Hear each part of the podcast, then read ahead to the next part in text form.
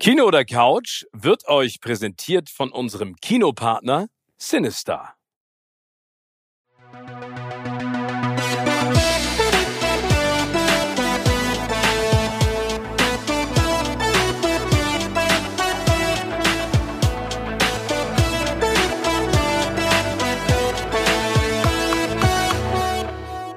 Herzlich willkommen zu einer neuen Folge von Kino oder Couch. Heute sind mein lieber Freund Steven und ich leider örtlich getrennt, aber im Herzen natürlich vereint. Und ich muss vielleicht einmal vorweg sagen, wie happy und glücklich ich darüber bin, dass diese Sendung überhaupt zustande kommt. Denn, mein lieber Steven, ich hatte befürchtet, da du so im Umzugsstress bist, dass wir das gar nicht hinkriegen, äh, heute gemeinsam hier was aufzunehmen. Hast du denn überhaupt die Zeit gefunden, im Kino oder auf der Couch, wie auch immer, etwas zu gucken? Also erstmal vielen Dank, lieber Tim, dass du da so mitfühlst. Ähm, es ist ja nicht nur der Umzug, sondern es ist ja auch der Umbau. Darüber haben wir uns privat schon das ein oder andere Mal ausgelassen. Das ist ein Thema für sich, über das wir vielleicht irgendwann in Zukunft mal ein Buch schreiben werden, weil umbauen oder bauen, alle, die da draußen sind äh, und das schon mal gemacht haben, ihr wisst, was für ein Stress das bedeutet und vor allen Dingen, was da die ganze Zeit los ist. Und äh, wir leben auf einer Baustelle. Aber das ist ein anderes Thema. Ja, um zwischendurch mal abzuschalten bei all dem Quatsch, ähm, äh, habe ich natürlich die Zeit genutzt, um auch was zu gucken. Und ich habe mir einen Film angeguckt, über den ich im Vorwege extrem viel gelesen habe, ähm, vor allen Dingen in der internationalen Presse. Und der heißt How to Blow Up a Pipeline. Und der ist, äh, sag ich mal, eine fiktionale Version eines Buches von Andreas Malm, der auch ein fiktionales Buch sozusagen über ein Thema geschrieben hat, das uns, glaube ich, alle gerade extrem umtreibt. Und das ist äh, unsere Umwelt, unsere Zukunft und vor allen Dingen auch Umweltaktivisten. Und der Andreas Malm hat ein Buch geschrieben, wo es darum geht, wie äh, radikal sich Umweltaktivisten zusammentun und was im Prinzip in deren Blickfeld die einzig mögliche Art und Weise ist, die Öffentlichkeit auf dieses Thema unser Klima geht vor die Hunde aufmerksam zu machen. Und in diesem Film geht es um äh, unterschiedlichste Umweltaktivisten und Aktivistinnen, die sich zusammentun und beschließen, ähm, an zwei Stellen eine Ölpipeline in die Luft zu sprengen, um eben im Prinzip für einen eine Katastrophe zu sorgen, sodass die Ölraffinerien und vor allen Dingen die Ölkonzerne sich Gedanken darüber machen, wie sie in Zukunft sag ich mal, in dieser Welt agieren und äh, weiter Profit machen wollen. Und das Spannende an diesem Film ist, es klingt jetzt erstmal so, oh Gott, das ist jetzt schon wieder so ein, so ein blödes Thema. Aber die Art und Weise, wie es rangegangen wird, also es arbeitet mit Zeitsprüngen, das heißt, man lernt jeden einzelne, jede einzelne Person persönlich kennen und auch deren Motivation. Ähm, also was dahinter steckt. Ne? Das, äh, die kommen alle aus Long Beach, das so und so von Ölraffinerien ja gebeutelt ist und äh, auch extrem schlechte äh, Luftwerte hat. Äh, die Mutter der einen stirbt an an, sozusagen äh, langsam äh, an, an einer Lungen, äh, an Lungenkrebs verursacht durch, durch die Umweltgifte. Und es wird, die treffen sich in so einer, in so einer einsamen Hütte und bauen diese Bombe. Aber das ist, das ist total spannend gemacht. Also es ist wirklich unfassbar beeindruckend, ähm, wie diese Leute, die eigentlich überhaupt nichts damit zu tun haben, radikalisiert werden, wie sie diese Radikalität umsetzen und was da für Gewissenskonflikte auch stehen. Und er stellt halt, dieser Film stellt halt auch die große Frage, wie weit darf man moralisch gehen für etwas, von dem man selbst überzeugt ist, dass es das Richtige ist? Also, wen darf man in Gefahr bringen? Was darf man machen? Ist, sage ich mal, in diesem Fall Gewalt die letzte mögliche Instanz, um auf dieses Problem aufmerksam zu machen, oder ist es einfach übertrieben? Und äh, dieser Film fesselt ist total spannend, ist für wirklich wenig Geld gemacht worden mit unbekannten Personen. Also eine ist dabei, die kennt man jetzt aus der neuen Serie, äh, auch von Tom Holland, ähm, The Crowded Room. Und ähm, der Film von der Entstehung, also das Buch ist, glaube ich, 2021 rausgekommen, vom Kauf der Rechte bis zur Premiere beim Toronto Film Festival sind 19 Monate vergangen, was ja unfassbar schnell ist. Ja, und ähm, dieser, der Film hat mich wirklich, äh, sag ich mal, nachhaltig beeindruckt, wenn du weißt, was ich meine. Ne? Also da, da gehst du raus und denkst echt drüber nach. Und ich finde es gut, dass er nicht glorifiziert, sondern die richtigen Fragen stellt und vor allen Dingen auch, sag ich mal, äh, an den richtigen Stellen Salz in die Wunde kippt. Da, weil das, das würde mich jetzt interessieren. Also das Thema ist einfach mega aktuell. Ich meine, wir, wir alle ähm, mir geht's zumindest so, sind ständig in irgendwelchen Diskussionen zum Thema letzte Generation Klimakleber. Ähm, ist das die, der richtige Weg? Ähm, muss man Verständnis dafür haben? Und so weiter und so fort. Und da äh, ist auch ein sehr emotionales Thema, wo wirklich die, äh, ja, die Gemüter sehr, sehr schnell extrem hochfahren, ja. Bietet der Film denn am Ende äh, eine Lösung oder geht man raus und sagt irgendwie, man hat jetzt Verständnis für das, was die machen oder ist mit denen oder ist, was macht er am Ende mit einem?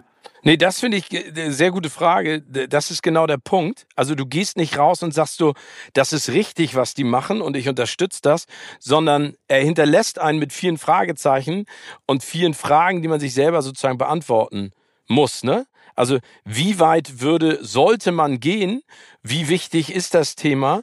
Und vor allen Dingen, wo ist das Problem? Ne? Also das Problem ist ja, ich habe das auch in der Talkshow letztens gesehen von einer äh, Klimaaktivistin, die gesagt hat, es ist ja nicht so, dass wir Bock drauf haben, uns auf Straßen festzukleben und irgendwie Flugzeuge aufzuhalten, sondern es hört uns einfach keiner zu. Das ist sozusagen unsere letzte Möglichkeit, euch darauf aufmerksam zu machen und dafür werden wir gehasst. Und das ist ja auch im Grunde genommen nachvollziehbar, weil die öffentliche Diskussion ist ja so absurd. Ne? Also wenn du ein großes Boulevardblatt nimmst, der, das schießt ja links und rechts den ganzen Tag gegen die Klimakleber.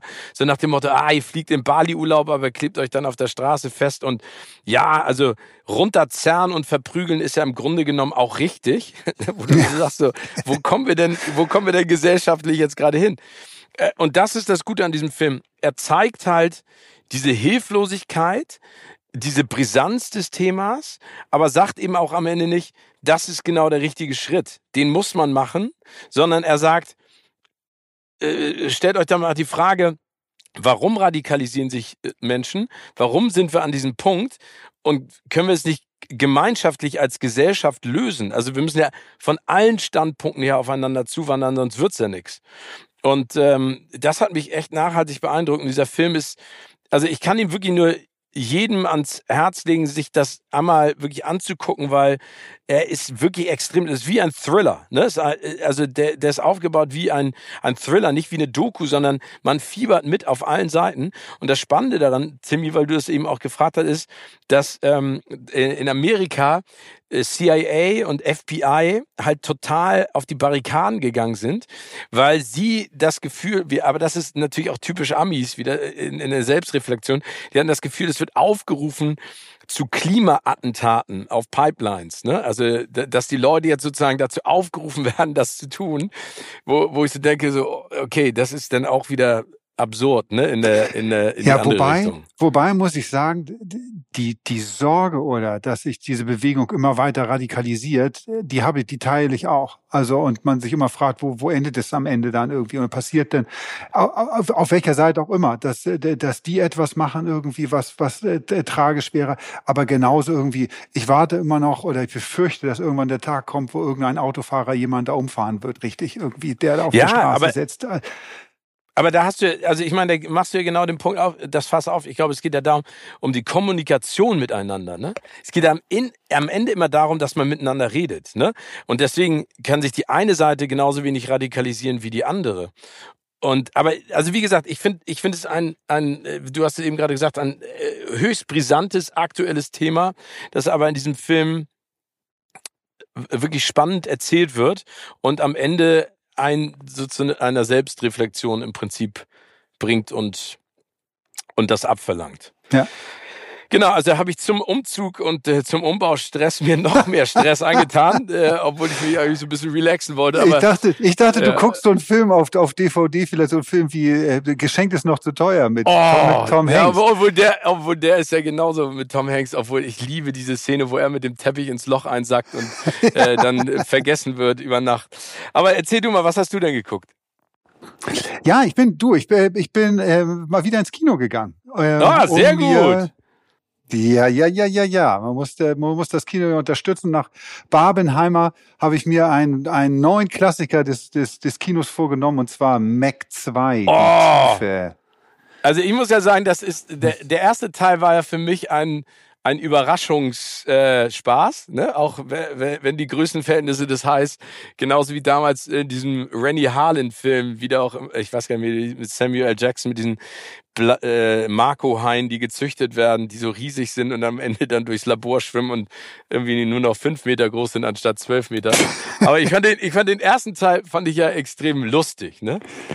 Stimmt. Deshalb bin ich, also erstmal vorab, ich bin einfach ein großer Fan von High-Film, High-Dokus. Ja, Disney hat letztens auch so eine, so eine äh, High, so ein High-Weekend gehabt. Da haben sie ganz viele Dokus aus dem Bereich gezeigt. Und das habe ich mir alles total gerne angeguckt. Ich weiß, ich finde, das sind einfach total spannende, äh, spannende Tiere. Ähm, und ich mag einfach auch High-Filme. Der Weiße Hai ist wirklich einer der Filme, die ähm, mich in meiner jüngsten Kindheit so geprägt haben irgendwie. Und ja. das ist immer, finde ich, immer noch äh, ein, ein, so ein Klassiker, den man sich immer wieder angucken kann. Aber Millionen von Menschen hat man das Schwimmen versaut. Danke, mir unter anderem auch. Also es ist ja, wirklich auch heute noch so, dass es, wenn man irgendwo vom Boot vielleicht mal ins Wasser springt, also wo man keinen Boden unter, unter den Füßen mehr hat, also jedenfalls in erreichbar, erreichbarer Weite.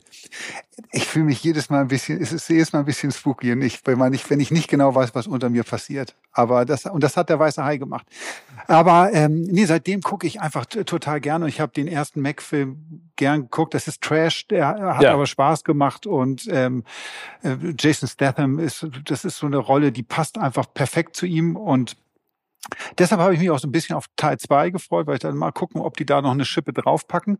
Ähm, bin dann aber wirklich gnadenlos enttäuscht worden, weil die, die Schippe, ja, finde Ach, ich. Also die, die Schippe drauf ist einfach nur, dass es jetzt nicht ein Hai, sondern drei Haie sind ähm, die da äh, durch die Gegend äh, schwimmen und Menschen äh, sich schnappen, äh, die Haie aber am Ende gar nicht so eine riesengroße Rolle spielen. Irgendwie, also die so häufig tauchen die gar nicht auf. Ähm, ich fand den Film echt sehr schnarchig, sehr langweilig. Also der hat, ähm, das ist ja immer der Punkt. Wenn du einen Trash-Film machst, dann finde ich, musst du drauf gucken, irgendwie also einfach äh, dass du es auch auslebst und er unterhaltsam ist. Also und das ist er einfach nicht. Der Film ist einfach nicht besonders unterhaltsam. Und man sieht total, das, was ich äh, auch jetzt gelesen habe und total spannend finde, dass er vor allem für den asiatischen Markt auch gemacht ist. Also äh, das, glaube ich, wissen auch viele Leute ja nicht, dass Hollywood hat ja mittlerweile erkannt, dass ich, der asiatische Markt, vor allem China, ein unglaublich lukrativer Markt für Hollywood auch ist.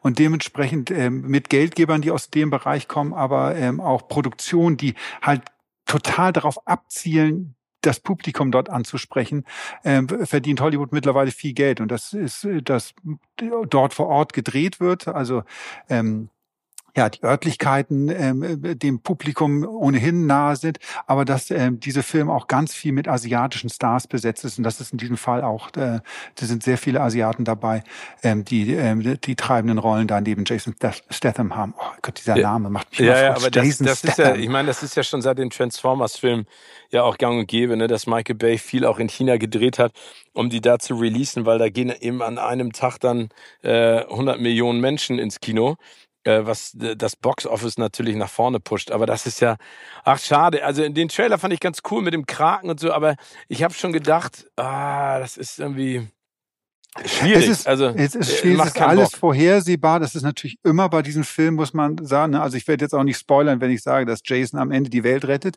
Aber ähm, was? Nein! Och Mann, oh, toll.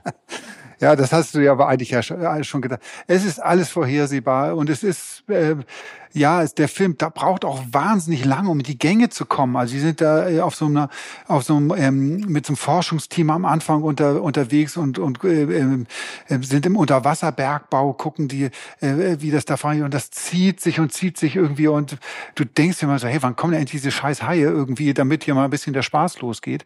Ähm, das zieht sich wahnsinnig lange hin und dann am Ende sind sie kurz ein bisschen da, aber dann auch schnell wieder weg und ähm, oh. Und ja. ist es denn so ein klassisches offenes Ende, dass man am Ende dann das Gefühl hat, es muss Mac 3 noch geben?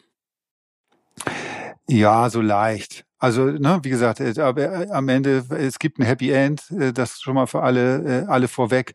Ähm, aber natürlich irgendwie die Bedrohung aus der Tiefe ähm, ist weiterhin natürlich da. Und mal gucken, wie, wie viel der jetzt einspielt. Ich glaube, der läuft schon in, in, auch in Asien. Da sind wir über ein Thema sehr, sehr gut.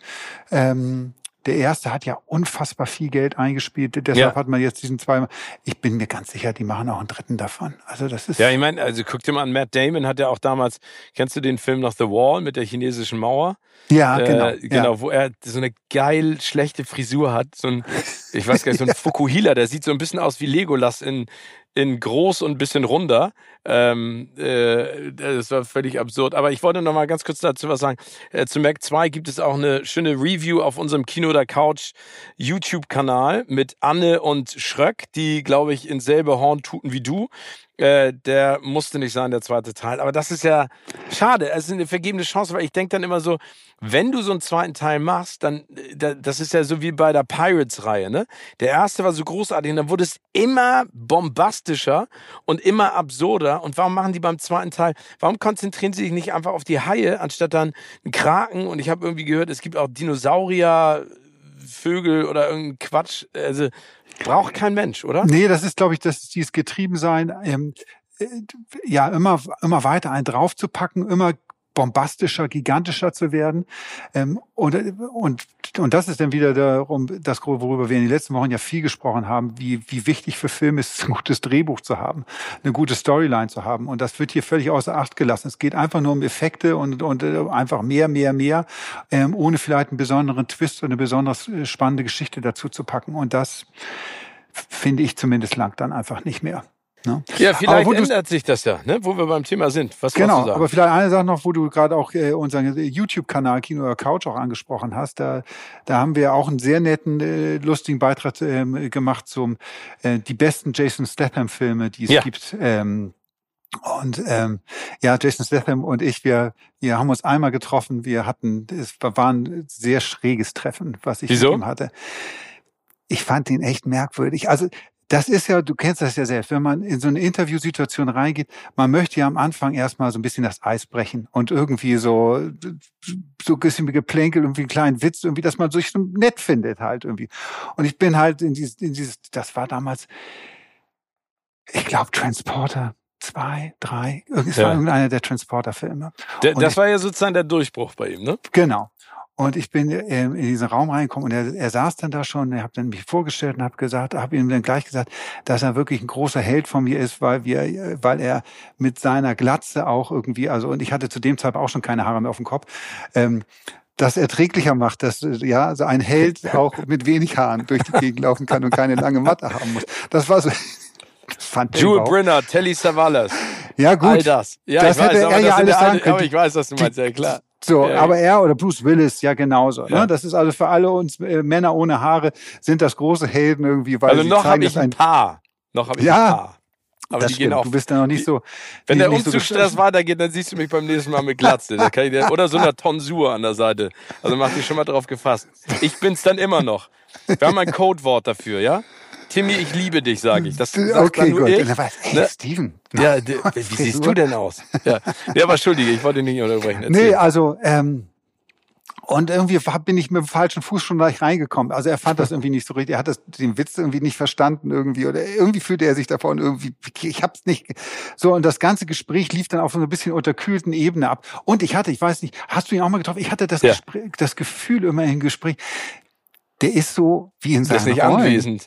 Der, nee, der ist so wie in seinen Rollen. Also der hat ja mal so sehr wortkarg und Ja. immer, der guckt, also du stellst auch Fragen so ganz normal und dann guckt er dich so ernst an, denkt, haut er mir gleich ganz in die Fresse oder also äh, der ist, der spielt sich, da, da habe ich danach gedacht, so in diesen ganzen Filmen, die der gemacht hat, der spielt eigentlich gar nicht. Das, der ist so, der ist so, wie er in diesem Film ist, der auch, ist er auch im realen Leben. Ja, das kann sein. Also ich habe ihn damals getroffen auf der äh, auf so einer äh, Cinecom in Köln, die dann aufgrund von Corona leider nicht nochmal stattgefunden hat, zu Hobbs and Shaw. Ähm, und ja. da war, das Witzige ist, da war Idris Elba dabei.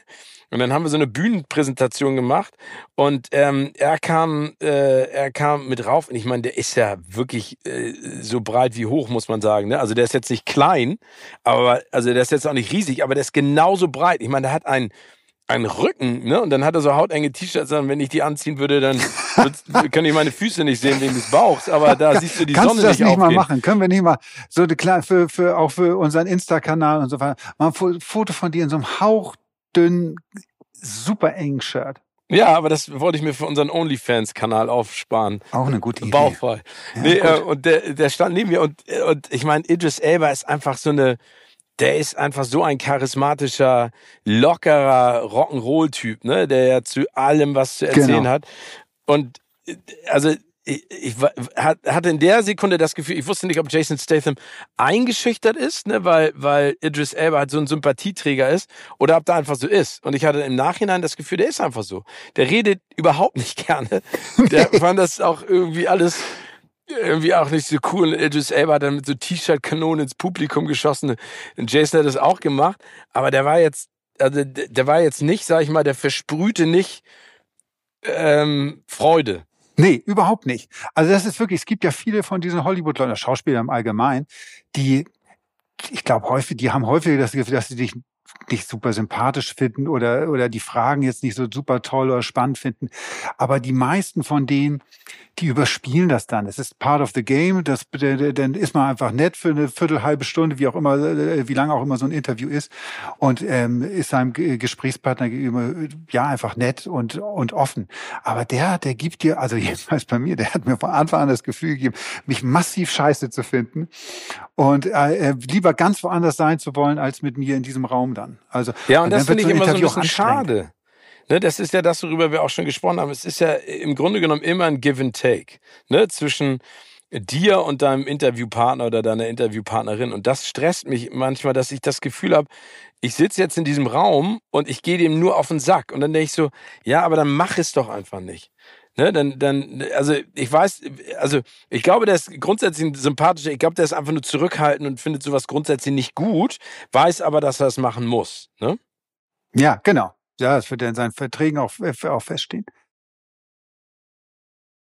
Ich wollte jetzt gerade den Bogen spannen, jetzt den Bogen ganz ja, äh, elegant zum nächsten Thema überleiten. Ähm, über jemanden, den ich echt nie, also nicht, den ich nie getroffen habe, leider. Ich hatte einmal die Möglichkeit und habe mich dann aber für jemand anders entschieden. Ähm, ich, ähm, das war ein Interview äh, damals zu dem Film Heat. Ja, ähm, äh, mit Robert De Niro hat da die Hauptrolle gespielt mit Al Pacino und die, die haben eine Pressetour dazu gemacht und es war bei dieser Pressetour waren dabei Robert De Niro und Val Kilmer äh, waren mhm. ähm, ähm, äh, für die Interviews mit am Start. Und man musste sich damals aufteilen, wen man ähm, fürs Interview haben wollte. Man konnte nicht beide haben, weil die einen sehr engen Zeitplan hatten und viele Kolleginnen und Kollegen die Interviews führen wollten. Deshalb wurde es ein bisschen aufgeteilt. Und ähm, ich habe damals den Fehler begangen, Robert De Niro zu wählen. Ähm, äh, gar nicht, weil der jetzt doof war irgendwie, das war alles in Ordnung irgendwie, aber ich habe jetzt eine Doku Auch eher wortkarg, ne? Also wie auch Jason eher wortkarg, genau. Ja. Das muss man auch sagen. Äh, auch irgendwie jetzt nicht so der, der, der, ja, der, der super freundlichste vor dem Herrn. Ähm, aber ich habe jetzt eine Doku gesehen bei Paramount Plus, mhm. die heißt Val. Und das ist äh, eine Doku über Val Kilmer und sein Leben. Hat einen total bescheuerten Zusatztitel. Well, ein Leben zwischen The Doors und Top Gun oder yeah. ein Leben zwischen Top Gun und The Doors. Ich finde, verstehe der Zusatz ist total Panne.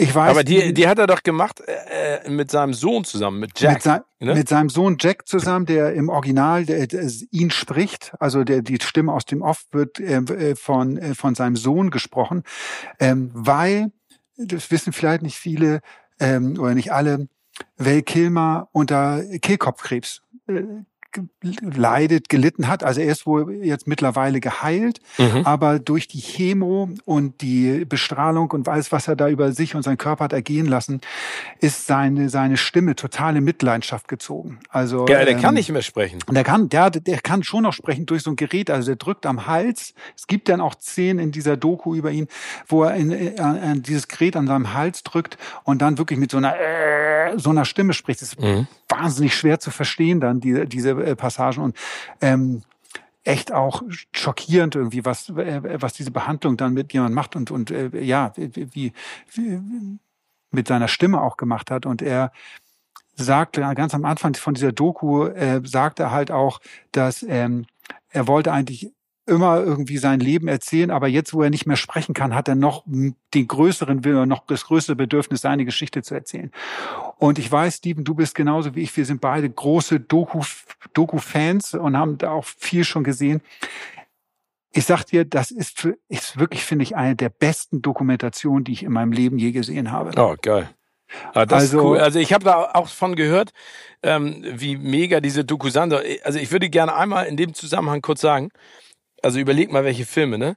Willow, Tombstone, Heat, Geist und die Dunkelheit. Erinnerst du den Film? Super geiler Film mit Michael Douglas. Was für ein geiler Film. Red Planet leider schlecht und ab, ab dem 2000 hat er ja auch nicht mehr viel gerissen, aber trotzdem Kiss Kiss Bang Bang, The Doors, The Saint, Top Secret, Top Gun, Top Gun Maverick, können wir auch gleich nochmal drüber sprechen im Zusammenhang mit dem Streik, weil für Top Gun Maverick, da spricht er ja ganz kurz, ich glaube, ein oder zwei Sätze und das haben sie durch künstliche Intelligenz ja sozusagen wiederhergestellt, aus seiner alten Stimme sozusagen ein O-Ton geschaffen, der besser verständlich ist als mit dem medizinischen Hilfsgerät, das hat. Aber das ist ja mega. Mega. Na, vielleicht muss man einmal auch mal ganz kurz diese Doku erzählt halt sein sein mehr oder weniger seinen gesamten Werdegang, also sein gesamtes Leben und mit ähm, und es wird äh, gerade so Dokumentationen über Promis, ähm, gerade Hollywood Stars, die haben leider häufig ähm, dieses, dieses glorifizierende, immer nur positive, was für geile Typen das denn sind. Und das hat diese Doku überhaupt nicht. Also die zeigt alle, die zeigt seine, seine, seine die Höhepunkte in seinem Leben, aber auch die schlimmsten Abstürze, bis hin natürlich auch äh, Thema, für diese Krankheit, die er hat, thematisiert und die Auswirkungen, die das hat. Und das in einer Offenheit und einer Ehrlichkeit, dass das, das ist so bewegend, ähm, das ist so wirklich so eine Reise, die man mit dem antritt. Und wie gesagt, diese Reise geht sehr, sehr früh los, weil, das war mir auch nicht bewusst, bewusst, Val Kilmer schon als sehr als Jugendlicher, also ich glaube im Alter von zwölf oder dreizehn Jahren, angefangen hat zu filmen, sein Leben zu filmen. Ähm, wow. Und diese ganzen Aufnahmen siehst du halt. Er hat alles dokumentiert. Das ist wirklich irre. Also was heutzutage wir Influencer die, die, die ganze Zeit machen, irgendwie überall ihre Kamera anhaben und ihr Essen fotografieren und was sie alles machen. Das eigentlich ist Val Kilmer das Vorbild für all diese Leute irgendwie, weil der hat es als erstes wirklich gemacht, dass der all diese Sachen irgendwie mit Kamera begleitet hat. So bekommst du Aufnahmen von ihm als Kind mit seinem Bruder, der auch ganz tragisch gestorben ist. Der hatte, er hatte einen oh. epileptischen oh. Anfall und ist im Pool ertrunken. Oh Gott. Oh Im. Im, Pool der Familie, was diese ganze Familie natürlich völlig aus der Bahn ge gerissen hat. Und äh, ich glaube, bis heute für Val Kilmer ist das so ein einschneidendes Erlebnis gewesen, weil sein Bruder eigentlich der war, der in, das, in den Bereich Schauspielerei, äh, also viel, viel mehr noch reingehen wollte als Val Kilmer. Also man hat ein bisschen zwischendurch das Gefühl, dass Val Kilmer eigentlich ein Leben geführt hat, was sein Bruder führen wollte. Also es ist, es ist oh, total tragisch, spannend, ne? ja, äh, spannend, bewegend. Ähm, du siehst Einblicke in seiner Zeit als junger Schauspieler, wo dann äh, ein junger Sean Penn auch mit in der Umkleide sitzt, ein junger Kevin Bacon mitsitzt, wie die miteinander Spaß haben. Du bist beim Dreharbeiten von Top Gun dabei, hinter den Kulissen, wie die da, ah, cool. was da alles läuft. Es ist so abgefahren und man erfährt so viele Sachen über Val Kilmer. Also eine Sache, die ich total auch, die mich total gepackt hat, ist, dass der wollte mit bestimmten Leuten zusammen Sachen drehen. Der hat, wollte zum Beispiel unbedingt mit Stanley Kubrick einen Film drehen. Also ja. dann hat er gehört, dass Stanley Kubrick äh, Full Metal Jacket dreht. Und dann hat er ein Bewerbungsvideo gedreht, was wirklich so abgefahren ist. Also er hat sich wirklich so, ein Kriegsvideo gedreht, wo er durch einen Sumpf wartet und so weiter. Und das Stanley Kubrick dann geschickt um, als Bewerbung, um eine Rolle in diesem Film zu bekommen. Hat er nicht gekriegt. Er wollte unbedingt oh. bei Goodfellas von Martin Scorsese mitspielen, hat dort auch Videos gedreht. Also wirklich stundenlange Videos. Äh, und das siehst du zum Teil in dieser Doku auch diese äh, Ausschnitte daraus. Hat er auch nicht bekommen. Aber das sind halt so, das ist, es ist so eine coole Sau, Kilmer, weil weil der zu all diesen Sachen auch steht und sagt so, ja, ich habe das, wollte das und ich habe es nicht hingekriegt. Und übrigens, Top Gun wollte ich eigentlich gar nicht machen. Also ähm, und da hat ihn nur sein, sein, sein damals sein, sein Manager zu überredet irgendwie und äh, irre. Es ist ein so geiler, cooler Film. Ähm, für alle Leute, die sich so ein bisschen für Hollywood interessieren, für Schauspielerei. Ähm, man muss noch nicht mal so eine Verbindung zu Val Kilmer äh, haben. Irgendwie. Guckt euch das Zeug an, oder diesen, diese Doku an, ist genial. Da fallen mir zwei Sachen zu ein. Nummer eins, das, was du mit dem Bruder erzählt hast, das klingt ja so ein bisschen wie bei nach Arnold Schwarzenegger, der das ja auch erzählt hat, dessen älterer Bruder ja im Prinzip Stimmt, auch der, genau. der Shining Star war. Und die zweite Sache, ich habe äh, Kilmer ein paar Mal treffen dürfen. Oh, erzähl Ähm, bitte. Das, und äh, der war in den Interviews unfassbar smart, sehr zurückhaltend, extrem charismatisch, aber auch fokussiert. Ne? Also der war jetzt kein arroganter Hiopai. Und dann gab es eine Geschichte, und da, daran erinnere ich mich immer noch, es gab zu Batman Forever damals, das haben ja vielleicht Ja. auch Leute vergessen, dass er da auch ein Teil dieses Franchise war, eine Premiere in Hamburg. Und ähm, da gab es auch ein Interview, aber das war seine Zeit, wo er extrem im Drogensumpf verschwunden ist. Der hatte ein Riesenproblem, ja auch Genau. im Zusammenhang mit The Doors und sowas. Gibt's ja auch tausend Geschichten. Und die haben damals den kompletten Hamburger Hauptbahnhof für die Premiere gemietet. Äh, und als kleine Nebengeschichte, das habe ich jetzt im Nachhinein, äh, die Wandelhalle, falls jemand sich im Hamburger Hauptbahnhof auskennt, in der Wandelhalle sind ja alle Restaurants, ne? Und alles, was es da gab, war umsonst. Also man konnte, wenn man auf der Premiere war, in jedes Restaurant in der Ha- Wandelhalle gehen ähm, und umsonst essen. äh, das waren noch Zeiten. Das war noch Zeit. Und im ersten Stock war damals McDonald's. Und ich habe erst am Ende, als ich mich schon unten durch alles durchgefressen habe, rausgefunden, dass oben McDonald's auch auf hatte, dass man da auch alles umsonst kriegt, habe mich sehr geärgert. Nein, aber ich weiß noch, dass ich diese Premiere moderiert habe. Das hat sehr großen Spaß gemacht.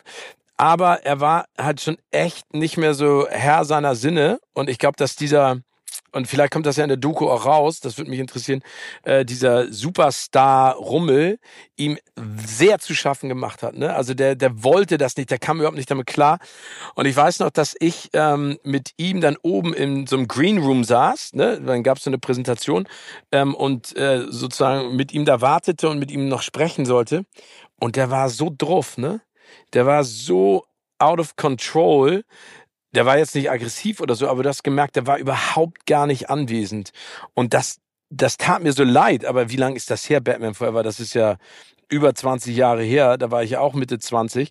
Ähm, das war, das konntest du gar nicht so richtig verarbeiten. Ich wusste gar nicht, wie ich mich verhalten soll und was ich da machen soll. Ne? Weil auf der einen Seite tat er einem so leid, weil er so unkontrolliert war. Auf der anderen Seite war halt auch der Star und alle um ihn rum haben ihn da halt äh, sozusagen auf Händen getragen. Aber das war schon tragisch und ich finde jetzt auch die Entwicklung so, was seine Karriere angeht, weil der war so mega. Ich meine ganz im Ernst, der sah unfassbar attraktiv aus, war ein, ein großer Schauspieler, also sagt er selber, er ist ein Method Actor sozusagen Ja, das, Und- genau. hat auch tolle, tolle Filme gedreht, dass der so abgestürzt ist, ne? Und dann am Ende ja auch wirklich in den 2000ern gibt's keine Ahnung, vielleicht ein, zwei Filme, bei denen man sagt, okay, der, die waren noch gut, aber der Rest war ja eher so, so trashig, oder? Ja, ja, also der, ich glaube, der hat am Ende dann auch viele Sachen einfach gedreht, damit Geld weiter reinkommt. Ja, ähm, und ich glaube auch so ein bisschen, dass die Tragik seines Lebens, weil äh, du hast es gerade gesagt, er ist ein Method Actor, der hat wirklich ja äh, Sachen bis zum Extrem getrieben und darunter, äh, das kommt in der Doku auch raus, seine Ehe ist auch gescheitert unter anderem an diesem Angang. Also er hat damals, als er The Doors gedreht hat, hat er nicht nur auch zu Drogen gegriffen, was da eine Belastung äh, für die Beziehung wurde. Er ist auch ein Jahr lang in Lederhosen durch die Gegend gelaufen und hat sich so benommen, wie Jim Morrison sich, äh, den er ja in The Doors spielt, ähm, sich benommen hat. Und das hat seine Frau irgendwann in den Wahnsinn getrieben und dass sie gesagt Ja, hat, ey, das ist, äh, äh, das geht so nicht weiter irgendwie. Und das hat diese Ehe dann, dann auch zerstört.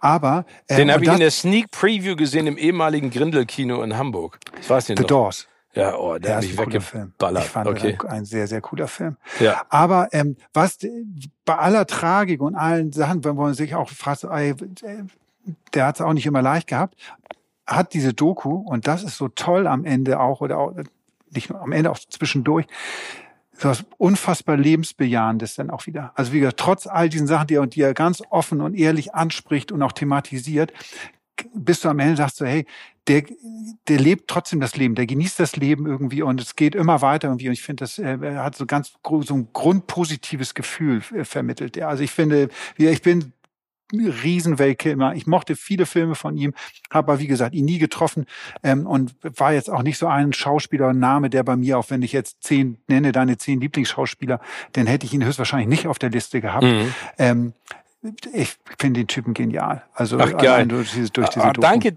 Timmy, für den Tipp. Also das ist jetzt auf jeden Fall, weil sich das hier alles bei mir noch länger hinziehen wird, vielleicht eine, eine sehr schöne Ablenkung. Und vor allen Dingen Dokus sind ja immer das, was mich echt total anfixt. Also haben wir auch häufig drüber gesprochen, das ist beeindruckend, dass, dass ja manchmal die Realität noch stranger ist als die Fiktion.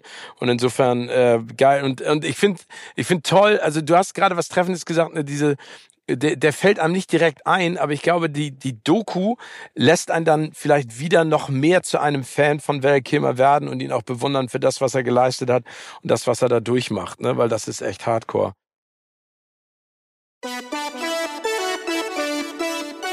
Gossip Boys. Hollywood Gossip, kuratiert von Steven und Tim.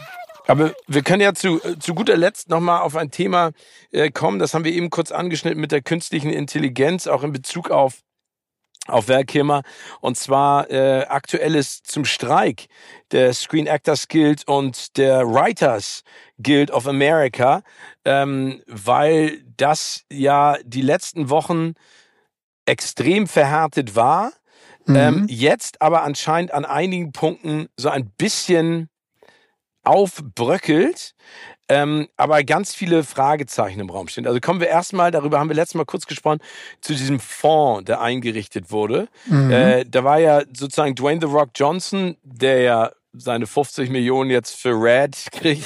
Wo, Red One. Wir, Red One oder äh, genau, Red, Red, One, One. Ich weiß auch, genau ähm, äh, bekommt. Der hat eine Million Dollar in so einen Fonds gepackt. Jetzt sind mittlerweile Oprah dabei, Meryl Streep, Nicole Kidman, Leo DiCaprio, Matt Damon mit seiner Frau Schwarzenegger, Lopez und Affleck, Reynolds und Lively, Hugh Jackman äh, und seine Frau, die haben alle da jetzt mittlerweile Kohle reingebuttert, um eben den Streikenden die Möglichkeit zu geben, länger durchzuhalten. Und jetzt gibt es ja sozusagen erste Annäherungsversuche, glaube ich, zwischen der Vereinigung der Produzenten und Produzentinnen äh, und der Studios und denen.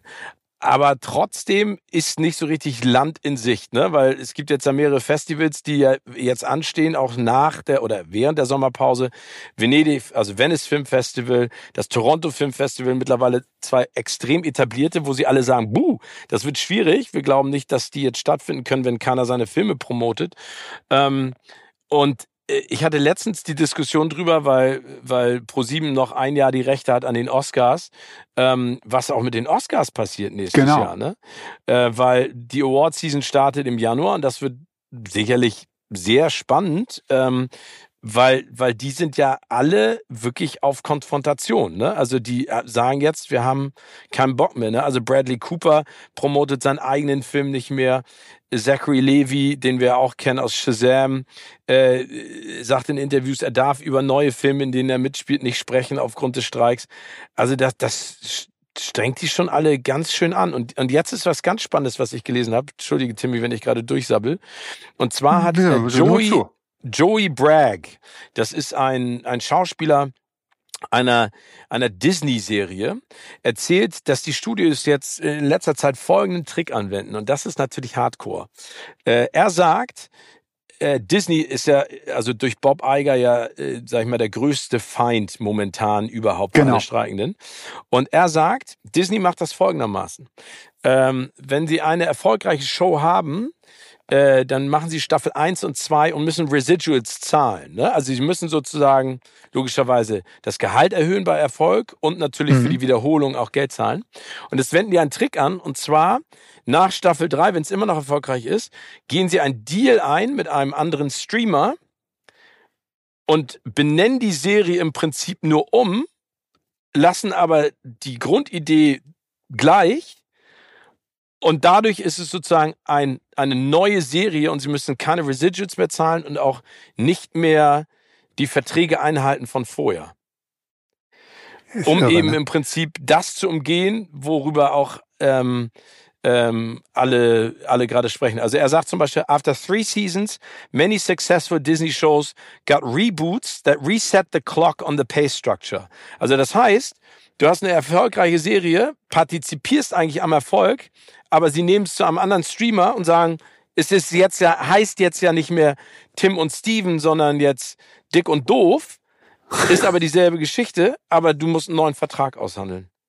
Und das ist assig. Ja, ja, ja, denn das ist, Gut, ich glaube, das ist, das ist auch allen bewusst und bekannt, dass im Showbiz teilweise diese Verträge, die da abgeschlossen werden, also jetzt nicht nur im, im, im, im Filmbusiness, in der Musik ist es ja genauso, es ist absurdistan, wie Künstler da teilweise ausgenommen werden und ähm, deshalb ist es so wichtig ähm, und gut, dass es diesen Streik jetzt gibt irgendwie und dass, dass sich die Leute da ähm, ja Gehör verschafft, beziehungsweise äh, sich etwas erkämpfen, äh, was ihre Zukunft aussichert. Und du hast eben gerade die ganzen Namen genannt, irgendwie, die jetzt in diesen Fonds einzahlen. Ich bin da so ein bisschen zwiegespalten irgendwie. Also äh, jetzt, also einmal vorweg, es ist natürlich total cool oder das muss man auch Respekt vor haben, dass jemand wie Dwayne Johnson eine Million Dollar da spendet. So, Ne, das ist ja einfach ja. Eine, eine stattliche Summe. Allerdings habe ich auch gedacht, und ich habe genau mal verfolgt, auch welche Schauspielerinnen und Schauspieler da wirklich mit auf die Straße gehen und, und demonstrieren mit, mit den äh, Autoren und den anderen äh, äh, und den Schauspielern. Und da sind, wen habe ich gesehen? Ben Stiller habe ich gesehen, Adam Sandler habe ich gesehen, Charlie Theron war jetzt unterwegs mhm. mit dabei, Susan Sarandon ist da, äh, wirklich da auch eine ähm, wirklich treibende Kraft auch mit dabei. Aber ganz viele von den A-Lister, Big Names, sehe ich da nicht. Also ja, okay, wo stimmt. ist Ben Affleck? Wo ist George Nee, nee, habe ich ja eben gerade gesagt. Der hat, nee, ja, nee, aber, aber Ben Affleck hat mit Jennifer Lopez jetzt gespendet. Ja, aber ich glaube, weißt du warum? Weil der Druck dann einfach irgendwann zu groß wird. Und das ist ja auch, ich, will das, ich bin auch wie gesagt zwiegespalten. Auf der einen Seite finde ich es cool, dass sie Geld spenden, ähm, damit die, Leute dann auch diesen Streik weitermachen können. Aber noch cooler fände ich es, wenn sie ein Zeichen setzen würden und mit auf die Straße gehen würden und sagen so, hey, wir sind hier mit euch irgendwie, anstatt wie Leonardo DiCaprio aus seiner Superjacht vor Saint-Tropez mit Models irgendwie zu feiern. Also ja, das ist irgendwie, ich habe, du weißt auch, ich habe zu Leonardo DiCaprio ein sehr zwiegespaltenes, äh, zwiegespalt, sagt man, ein komisches Verhältnis. Verhältnis. Ja. Wie auch immer. So, ja, ich finde, der, der sagt auf der einen Seite das, aber auf der anderen Seite ne, macht er andere Sachen. Also er ist der große Umweltschützer, was ja cool ist, dass er, dass er dafür was zumindest mit seiner Prominenz dafür nutzt. Andererseits irgendwie tuckert er auf so einer riesen, äh, riesen Yacht da vor, äh, vor Saint-Tropez irgendwie und verpestet die Luft äh, und fliegt mit dem Privatjet äh, ständig von, äh, durch Europa, wo ich auch fragst, muss das sein? Also, oder ist Nein, das nicht ein bisschen scheinheilig? Ja, also ich glaube, was ganz wichtig ist, ist, und da hast du absolut recht, ich glaube, die Solidarität ist jetzt äh, wichtig, weil sonst wird es kein Ende des Streiks geben. Ne? Also wenn, wenn alle zusammenhalten und alle zeigen und auch die Großen sagen, ey Leute, ähm, äh, das, das wird nichts. Ihr, ihr müsst alle, äh, alle bezahlen, ihr alle arbeiten, ihr müsst äh, genauso die Kleinen wie auch die Großen schätzen und, ähm, und in eine äh, rechtmäßige, in ein rechtmäßiges Arbeitsverhältnis setzen, dann ist alles gut. Aber wie gesagt, also ich glaube, da, wie gesagt, da sind jetzt erste ja, aber Annäherungsversuche, da, aber ja, Entschuldige. Ja, wenn ich da auch nochmal einhaken darf, ganz kurz irgendwie. Ja, genau. Es muss sich an der Bezahlung der Kleinen etwas ändern, ähm, oder dringend etwas ändern. Aber in dem Fall, da haben wir letzte Woche auch schon drüber gesprochen, muss man einfach auch die Frage stellen, ja, ist es dann, ist es dann wirklich richtig, dass eine Person, Dwayne Johnson, 50 Millionen für einen Film kassiert, eine Person, Leonardo DiCaprio für Killers of the Flower Moon, 30 Millionen kassiert. Das ist so, so da hat es jede Relation ist da irgendwie äh, flöten gegangen, gerade in Bezug auf die Probleme, die Kleindarsteller haben irgendwie und ähm, ja, ich meine, aber das können wir in den Sport mit reinziehen, ne? Also ja, klar. wenn du über genau Kilian Mbappé sprichst, der 200 Millionen Dollar äh, Handgeld haben, äh, Euro Handgeld haben will, um einen Verein zu wechseln. Aber klar, ich meine, das ist eine grundsätzliche Diskussion, dass diese Spanne immer mehr auseinanderklafft und ja auch früher, sag ich mal, Arnold Schwarzenegger hatte die Diskussion ja auch, der gesagt hat, ja okay, aber ich bringe auch die Millionen zurück. Bei Dwayne The Rock Johnson war auch letzte Woche ein Thema bei uns. Der hat jetzt, der muss erstmal wieder unter Beweis stellen, was für ein Box-Office-Magnet er überhaupt ist, ne? Und, und was bringt, was bringt er einem Streamer? Also, weil wir wissen ja auch, dass die Streamer in Anführungszeichen anders messen. Ne? Also da klickst du ja einmal drauf und guckst drei Sekunden, dann ist, bist du ja schon ein Viewer, egal ob gut oder schlecht. Aber ja, also ich bin auf jeden Fall gespannt, wie das mit dem Streik weitergeht. Und welche Filme wir uns da äh, in Zukunft noch reinpfeifen können. Aber ich hoffe, dass da auf jeden Fall noch viel passiert. Und äh, als Anregung auch nochmal, das hast du eingangs auch gesagt, beim Mac 2, äh, es ist wichtig, ein gutes Drehbuch zu haben. Ne? es ist wichtig, ein gutes Drehbuch zu haben und das auch schätzen zu wissen. Und da äh, ist eine KI sicherlich nicht unbedingt hilfreich, äh, sondern da, da muss das Gesamtpaket stimmen. Timmy, es war mir mal wieder ein Fest mit dir aber ich freue mich äh, viel mehr, wenn wir uns wieder herzen können und äh, in einem Raum gemeinsam die Luft atmen. Und wenn du geduscht hast, ist es manchmal sogar noch angenehmer. Ähm, aber in diesem Sinne, äh, checkt unseren YouTube-Kanal Kino oder Couch. Da gibt es auch viele Sachen zu filmen und Serien, Oha, über die da muss sprechen. ich noch ein, eine Ja, Sache, wenn ich dich einmal noch unterbrechen darf irgendwie, Darfst wo wir gerade im, im Bereich sind, Werbung in eigener Sache zu machen. Äh, äh, ja, checkt den YouTube-Kanal Kino oder Couch und checkt bitte, der liebe Steven hat einen weiteren Podcast aufgenommen, Hollywood Crime. Oh. Da geht's um die, ähm, um ja, äh, Verbrechen im Dunstkreis der, der, der Hollywood-Szene äh, mit, mit äh, Prominenten und so weiter. Und ein ganz, ganz Wunder, muss ich mir dir mal, ich muss dich auch mal loben zwischendurch. Ich weiß, ich Danke. meckere viel an dir rum und, und äh, mir gefällt dies und das nicht. Da muss ich dich wirklich jetzt mal, äh, mal loben. Es ist ein richtig, richtig guter True Crime Podcast. Ähm, der hat mir extrem gut gefallen. Ähm, da tut ihr euch einen Gefallen, da mal reinzuhören. Och, du bist ein Schatz. Danke dir. Timmy, ich hab dich lieb. Auf bald. Wieder persönlich. Euch habe ich da draußen natürlich auch lieb. Und äh, nächste Woche gibt's eine neue Folge von Kino oder Couch, unserem schönen Podcast. Tschüss, tschüss. Tschüss, tschüss.